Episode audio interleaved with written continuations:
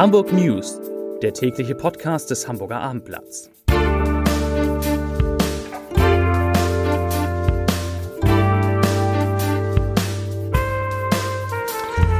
Moin, mein Name ist Lars Heider und heute geht es um eine Statistik, die die Hamburgerinnen und Hamburger freuen wird. Weitere Themen. Hamburgs Schulen stoßen an ihre Grenzen. Schon wieder wird eine U-Bahn-Linie in der Stadt gesperrt und wer die Weltmeisterschaft boykottiert, was nach dem ersten Auftritt der deutschen Nationalmannschaft vielleicht gar nicht so schlimm wäre, der bekommt bei der heißen Ecke Rabatt. Dazu gleich mehr. Zunächst wie immer die Top 3, die drei meistgelesenen Themen und Texte auf abendblatt.de. Auf Platz 3 Hamburger Nobelpreisträger mahnt rasche Energiewende an. Auf Platz 2 Schnee zum ersten Advent, so stehen die Chancen. Und auf Platz 1 Deutsche Fußballnationalmannschaft protestiert mit Hand vor dem Mund. Das waren die Top 3 auf abendblatt.de. Solche Nachrichten lieben wir. Hamburg ist das mit Abstand gesündeste Bundesland in Deutschland.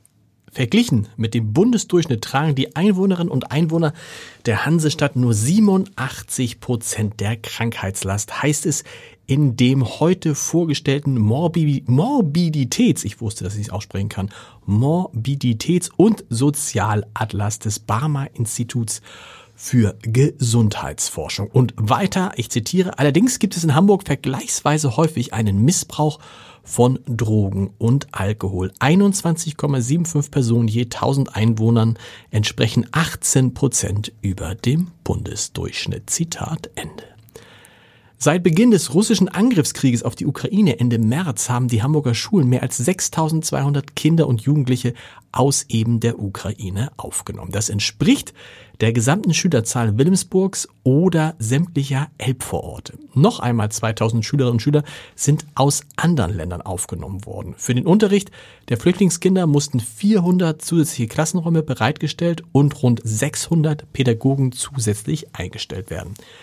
Und jetzt sagt Thies Rabe, der Schulsenator, zum Hamburger Abendblatt, ich zitiere, das System stößt an seine Grenzen, weil die Beschulung der zugewanderten Kinder und Jugendlichen bisher auf die Schulen in der Umgebung der Wohnunterkünfte konzentriert war. Die räumliche und personelle Kapazität dieser Schulen ist mittlerweile erschöpft. Und weiter, um angesichts der stetig weiter steigenden Zuwanderung ein gutes Schulangebot aufrechtzuerhalten, wird die Schulbehörde die Willkommensklassen künftig auf deutlich mehr Hamburger Schulen verteilen, auch wenn die Kinder und Jugendlichen dann weitere Schulwege haben. Zitat Ende. Der Abschnitt der Linie U1 zwischen Hamburg-Volksdorf und Großhansdorf wird an diesem Wochenende gesperrt. Die Gründe sind Bauarbeiten des Hamburger Landesbetriebs Straßen, Brücken und Gewässer an der Brücke Kuhlenmoorweg in Ahrensburg sowie Arbeiten der Hochbahn an den Signalanlagen, an Gleisen und an einem Stellwerk. Von Freitag, das ist der 25. November ab 21.30 Uhr bis Betriebsschluss am Sonntag, 27. November, fahren zwischen den Haltestellen Volksdorf und Großhansdorf in beiden Richtungen Busse statt Bahnen. Die Fahrzeit kann sich je nach Verkehrslage um bis zu 20 Minuten verlängern. Die U-Bahn braucht für den Streckenabschnitt normalerweise 15 Minuten. Die ITB, die Internationale Tourismusbörse Berlin, gilt als die wichtigste Messe für die Branche weltweit. Bedingt durch Corona hatte Hamburg, das ja auch ein wichtiger Tourismusstandort ist, dort 2019 den letzten großen Auftritt. Im kommenden Jahr präsentieren sich auf dem Messegelände in der Bundeshauptstadt wieder Aussteller aus aller Welt. Diesmal wird Hamburg aber nicht dabei sein. Und das hat einen Grund. Und den beschreibt Michael Otremba, der Chef von Hamburg Tourismus, so, ich zitiere. Die Präsenz auf der ETB ist ein Hamburger Gemeinschaftsprojekt. Trotz intensiver Bemühungen zeigen die Rückmeldungen und finanziellen Beteiligung der Partner aber, dass das Interesse an der ETB 2023 nicht so stark ausgeprägt ist wie in den Jahren zuvor. Zitat Ende. Soll heißen, Hamburg hat für seinen Messestand in der eigenen Stadt einfach nicht genug Geld zusammenbekommen zu einem Kulturtipp. Natürlich einem Kulturtipp in diesen Zeiten mit WM-Bezug. Alles bleibt neu beim Alten.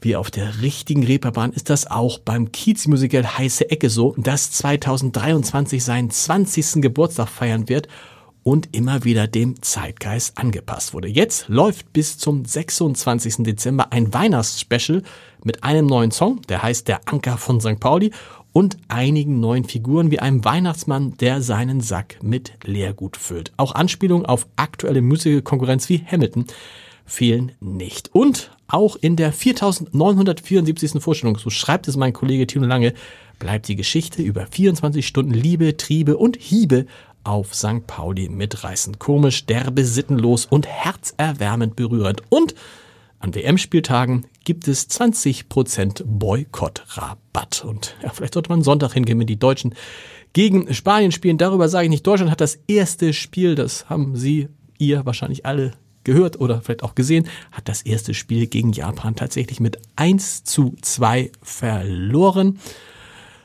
Ja, das wird eine kurze WM, hat unsere Sportredaktion gerade eben gesagt. Wir warten mal ab. Nächster Gegner ist dann Spanien und dann kommt noch Costa Rica. Mehr Podcasts des Hamburger Abendblatts für alle die, die heute Abend nicht Fußball sehen wollen. Und da scheint es ja viele zu geben. Mehr Podcasts des Hamburger Abendblatts gibt's unter www.abendblatt.de slash podcast. Und wir hören uns mit den Hamburg News dann morgen wieder um 17 Uhr. Bis dahin. Tschüss.